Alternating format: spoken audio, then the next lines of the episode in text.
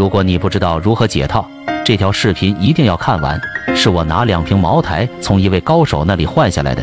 解套无非有两种方式，第一种是做 T，一天只需要做两个点的差价，几天就可以解套；第二种是补仓，比如一个股票套了你百分之十，那么补仓之后你的成本就可以降低，只需要反弹百分之五左右就可以解套。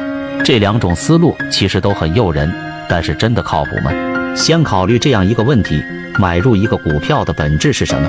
就是你做了一个预测，你预测这只股票未来能涨。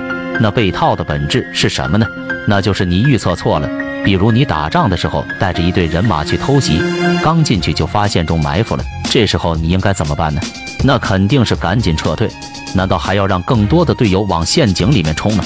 所以解套的本质就是你为了错误买单，或者说不想承认自己错误。在我看来，这个世界上就不应该存在解套这种说法。判断对了就让利润飞，判断错了就直接走人。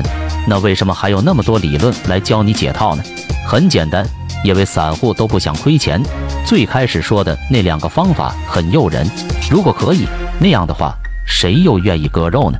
正确的操作方法其实很简单，你在买入任何一只股票之前，一定要先想好一个止损条件，把向下的空间锁死，比如跌破百分之 N 离场。这样，在博弈向上空间的时候就没有后顾之忧，即便遇到股灾，你也永远不会被深套。